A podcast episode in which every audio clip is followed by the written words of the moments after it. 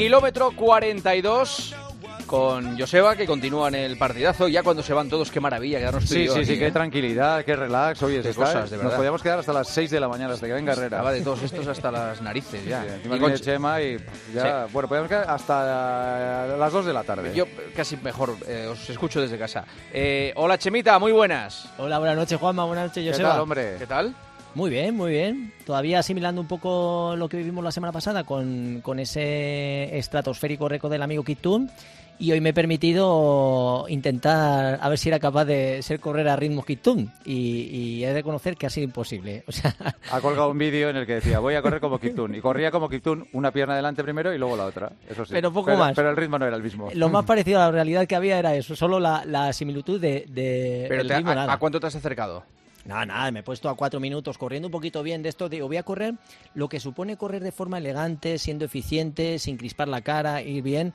Pero vamos, lo que para los humanos es ir- correr por debajo de cuatro minutos, una cosa normal y corriente, para este señor es ir a, a 2.50. O sea que Sí. nada que ver, ¿eh? Una locura, una locura. Pero bueno, por lo menos lo he intentado, que tampoco está nada mal, ¿eh? Y Claro. corría suelto, ¿eh? Juanma, me ves un poquito así, parecía que hasta corría rápido, pero nada, Vale. lejos de la realidad. No hay que correr al ritmo de este, de este señor que, que está dilapidando todo, aunque estoy investigando un poquito por ahí.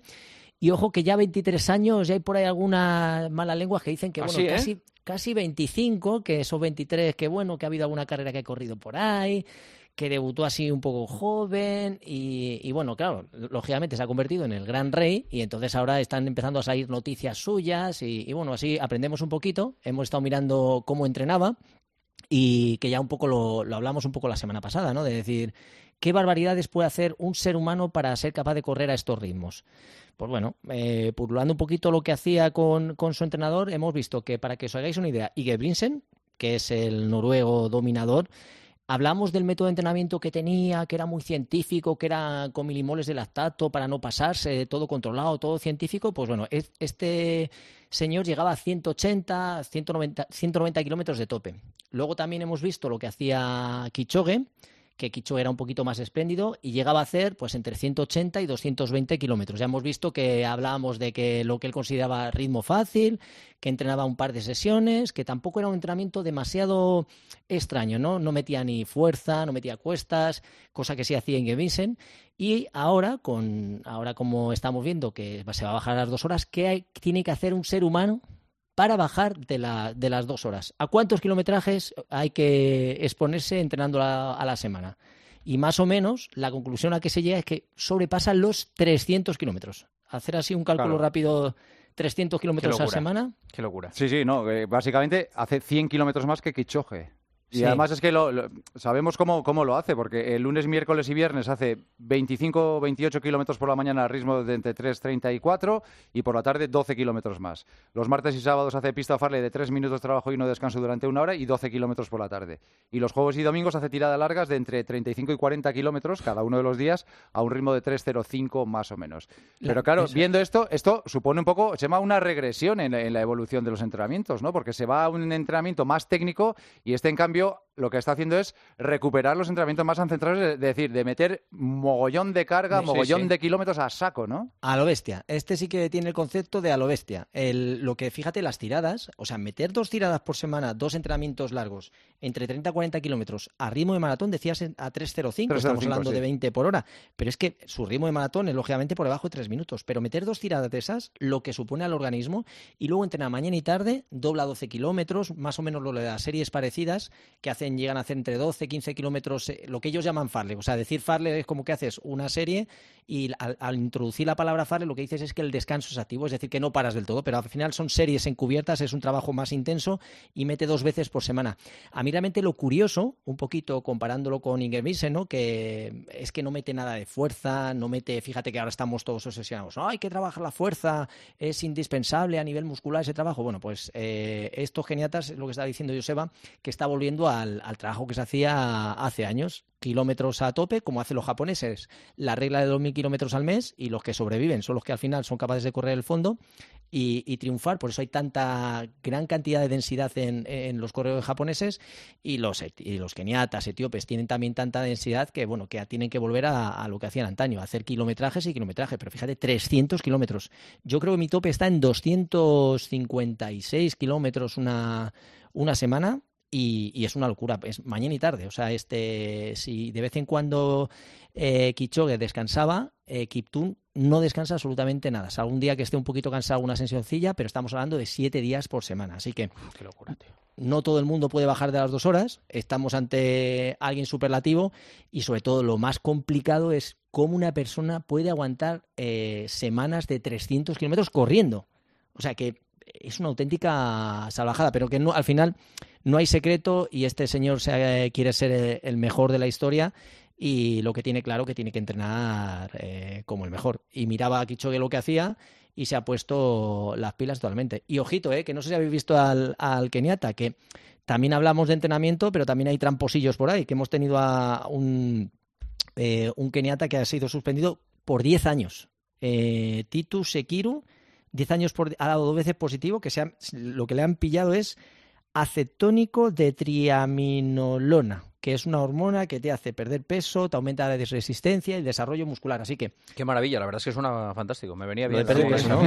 Sí, perder también- peso. Además, como no tienes que pasar el del Claro, aumento resistencia, pierdo peso, pues ya me dirás dónde Sí, se sí, la compra. fórmula mágica, vamos. Pero fíjate, son 10 años, ¿eh? que es una. Me da igual, como si me meten no- 20. No, no competimos. Efectivamente, como si me meten 20, Chemita, no estoy preocupado. O sea, si no me deja la IA eh, competir en el maratón, no compito. Oye, pues de- debe funcionar, ¿eh? Debe Vale. funcionar porque hizo dos horas dos, ganó dos maratones. vale, vale. en Milán, en Abu Dhabi, y le han pillado y como ha hecho un poquito trampas porque está intentando tapar a nivel burocrático lo que le habían hecho, lo que no, pero 10 años que a mí lo, lo sorprendente ha sido esto. Y por cierto, Joseba, los indios, eh, la India han vuelto a las andadas y en una prueba de 5.000 metros eh, iban dos escapados, amenazan por ahí que la sospecha es que iban a hacer controles de dopaje al final y ha sido surrealista. Se han puesto a No correr quería los dos. nadie. Y- Querían llegar y les han, jun- se han juntado el grupo que venía detrás y han entrado los seis Y- en la recta final. al final diciendo, Gana tú, dice, no, gana tú, que no, que tú. no quería ninguno ganar. O sea, lamentable, lamentable. O sea que, dicho esto, existe gente que entrena para conseguir sus marcas, pero también existe otra parte del deporte más tramposa que con eso no lo juntamos. Pero bueno, al fin y al cabo es divertido ver cómo los seis están, seis, siete corredores intentando pelear por ver quién no ganaba. Quién no ganaba porque era el que le sometían a- al control antidopaje. Oye, ahora que llega el, el frío y las lluvias, eh, Hombre, el frío. bueno, el, el- el sábado tenemos mínimas de 5 o 6 ya en Madrid, ¿eh? Sí, a las, a las 6 de la mañana. Claro, 6, pues 7 a las 8 de la mañana, que es cuando sale mucha gente a la calle, hay 7 grados. Y ya viniendo de donde venimos, Ya, se va a notar una rasca. Sí, sobre todo el cambio, ¿eh? Yo El creo que- cambio, claro, el cambio de- de- con respecto a lo que teníamos. Vamos a tener, estamos todos en manga corta, todavía Claro, estamos claro. con los hábitos de verano, no nos eh, sudamos un poquito, no pasa nada, nos secamos. Eh, yo creo que el problema viene cuando hay un cambio demasiado excesivo de temperatura, que no estamos habituados, no, no, eh, no tenemos esos cuidados que ya una vez que se adentra más el frío, entonces eh, los riesgos de resfriados pues se multiplican. Aunque tengo que decir que con temperaturas de más frío, ya lo estuvimos hablando que con 10 grados en la maratón era la prueba ideal, Sí, sí. con frío el cuerpo funciona mucho mejor porque no tiene que generar energía pues intentando bajar la temperatura que se acumula cuando hace calor, sudas mucho menos, eh, pierdes muchas menos sales. Así que el frío de todo, Joseba, no es malo, simplemente lo que hay que tener cuidado es volver a cuidar esos hábitos de decir, oye, si sudo me tengo cuidado de taparte rápidamente, abrigarte, quitarte la ropa húmeda, que es un poco lo que los riesgos a lo que nos someten, pero realmente por el frío en sí, hacer ejercicio con frío también es, es maravilloso y se puede y no supone una excusa. Ni mucho menos. ¿Escalera o ascensor? Lo dejamos hace un par de semanas ahí en el aire. Yo, ascensor. Hombre, depende en qué piso vivas, claro. Cuarto, Ese es, ese es de... ascensor. Yo creo que del tercero para arriba, ya no dudo, ascensor. Si yo subo del garaje aquí y, y terminas jadeando y son dos plantitas de nada. Sí, no, pero... Se nota, ¿eh? Arriba, nota. que arriba, si Sí. como vais hablando por el móvil o Ah, así, bueno, eso sí. llegas... Sí, sí. Pues fijaos, al final, ante la, la duda, yo creo que se puede subir siempre. Podemos subir las escaleras y obviar el ascensor, salvo y cuando estés un poco lesionado. Que yo tengo que reconocer que he ido a veces a subir una planta y como andaba con el tendón pachucho, subía dándole al botoncito en el, en el ascensor. Pero bueno, al final lo bueno que tiene, que cuando nos habituamos a subir escaleras, es una manera de, incorporar nuestra actividad física en nuestras rutinas. O sea, ya tú vas sin darte cuenta, ya estás haciendo ejercicio sin que te cueste. O sea, que ya lo estamos habituando. Paso número dos. Luego, no tienes que invertir absolutamente nada de tiempo. Oye, que voy al gimnasio, que tengo que quedar para salir a entrenar. Nada. Ya incorporas ciertos hábitos de actividad física sin tú querer. Ya estás subiendo cinco minutos, estás obligando a trabajar a tu musculatura, estás obligando a trabajar a tu frecuencia cardíaca, tu corazón está a trabajo, bombea más sangre. O sea que realmente estás haciendo una actividad física que tú no te estás enterando, no requiere tu tiempo. Al final, toda esa mejora a nivel de, de frecuencia cardíaca nos va a ayudar a mejorar todo nuestro, nuestro sistema y luego, sobre todo, vamos a, a, disminuir, por supuesto, al hacer actividad física, vamos a disminuir el riesgo de desarrollar enfermedades cardiovasculares. Al final, vamos a quemar kilocalorías, o sea que al final todas las... Eh, estas pequeñas excusas, estos pequeños consejitos, vienen a decirnos que no nos va a costar tiempo, eh, vamos a trabajar a nivel muscular, que nos va a venir muy bien, nuestro corazón le obligamos a trabajar, con lo cual vamos a tener menos problemas a nivel cardíaco y al final es un gasto calórico que sin querer, pues eso, estamos trabajando un poquito. A mí el y- reloj me marca, me marca los pisos que he subido hoy. ¿Ah, sí? Sí. Hoy me pone seis. ¿Seis He pisos? He subido seis pisos. Ah, bueno, pues eso está, está estupendo. Y luego también otra cosa buena. No, pero es poco. Para un día entero es poco, ¿no? Seis Hombre, pisos. pues si es la única actividad que has hecho durante el día, actividad La física, verdad- se supone que sí. La verdad que Sí, pero al no, final- quiero decir, pero que, que Hombre, yo con creo eso que- muy satisfecho de la cama no te puedes No, ir, hombre, pero no, no, no, no, no, Decir, no. "Guau, hoy me No, puedo hay días de menos, ¿eh? Una palmera de chocolate. Hay que- días de menos, ¿eh? Una Hay días de palmera de menos. chocolate que hoy me lo he currado, ¿no? Sí, pero si al final lo importante es, es que utilicemos nuestro tiempo para hacer esa, ese pequeño espacio de actividad física. Pero no es un día, pero si tú subes todos los, todos los días seis pisos, Juanma, al final estás trabajando y Ya. dando tono a tu musculatura, que es lo Sí, bueno. sí. Y también otra cosa buena que tiene, que por ejemplo, eh, un día subís cuatro o cinco pisos del tirón. Cuando estás subiendo, tu cuerpo también libera endorfinas.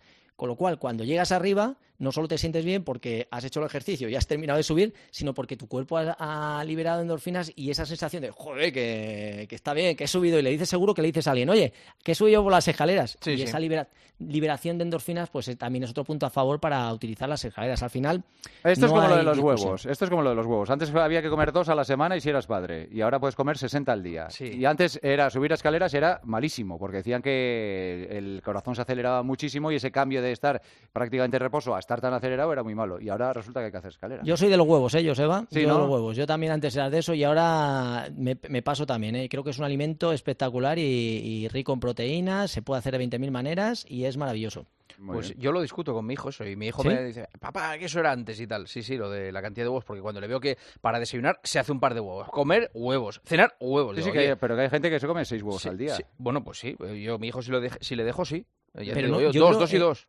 Pero Juanma, eso, al- eh, eso Todo esto es porque el, años- di- el viernes fue el Día Mundial del Huevo. Ah, y ya vale. estuvimos hablando de- del huevo. Pero que yo creo que al final es eh, pues lo mismo, los hábitos. A lo mejor todos los días no puedes tomar 8 o 10, pero fíjate, Claro. era Luis Enrique que se metía 7 huevos Sí, todos los días. sí, es sí, es verdad, sí, sí. O sea que no, yo creo que no hay estudios que demuestren que un exceso de huevos eh, juegue en nuestra cuenta. Vale, o sea que siempre hay que echarle un par de huevos. Preguntas para Chemita Martínez. Geles en una carrera de 21 kilómetros en una hora y 40. Es decir, mm, eh, una media maratón, que el objetivo es acabarla en una 40, en una hora 40. ¿Cada cuánto hay que tomar geles? Pues mira, como va a pasar de 30 a 40 minutos, se nos ha acabado tanto el glucógeno muscular como el hepático. No tenemos, nos queda energía, con lo cual, ¿cuántos podríamos tomar? Podríamos tomar uno en el minuto 50 y luego nuestro cuerpo ya está preparado para absorber más hidratos de carbono de forma más rápida. Pues eh, esta persona que hace 1,40 posiblemente pueda tomar un gel a lo mejor a partir del minuto 50 y otro cuando lleva una hora 20, una cosa así. Eso sí, lo tiene que entrenar porque hay veces que no toleramos bien eh, la asimilación de, de esos geles, de esos hidratos. Pero bueno,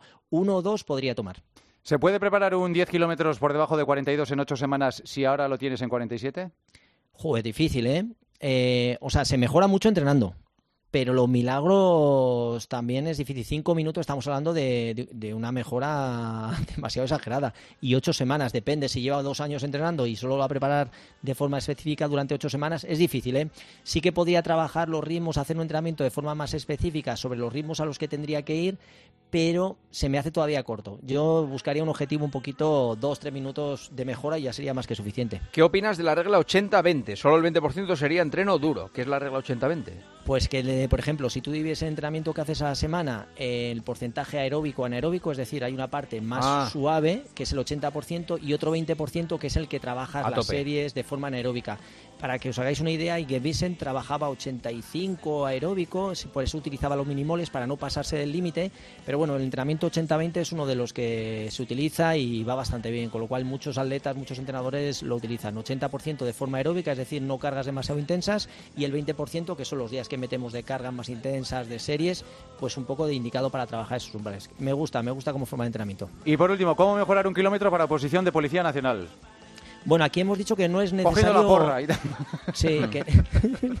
que, no es necesario volverse loco entrenando. No hace falta hacer rodajes de 10 kilómetros, sino que simplemente hay que trabajar un poco, pues eso, un poco de todo. Como tampoco hay demasiado tiempo, pues yo dedicaría un día a hacer series más cortas, 300, 400, otra vez a la semana siguiente a trabajar un poquito más largo, sin obsesionarnos demasiados con el, con el volumen. Trabajaría más posiblemente la parte de, velocidad, porque no hay, para solo un mil, eh, por mucho volumen que hagamos, posiblemente no mejoraremos y como tiene que trabajar otras pruebas también, sí que me quedaría más corto de kilómetros y trabajaría más la parte de velocidad.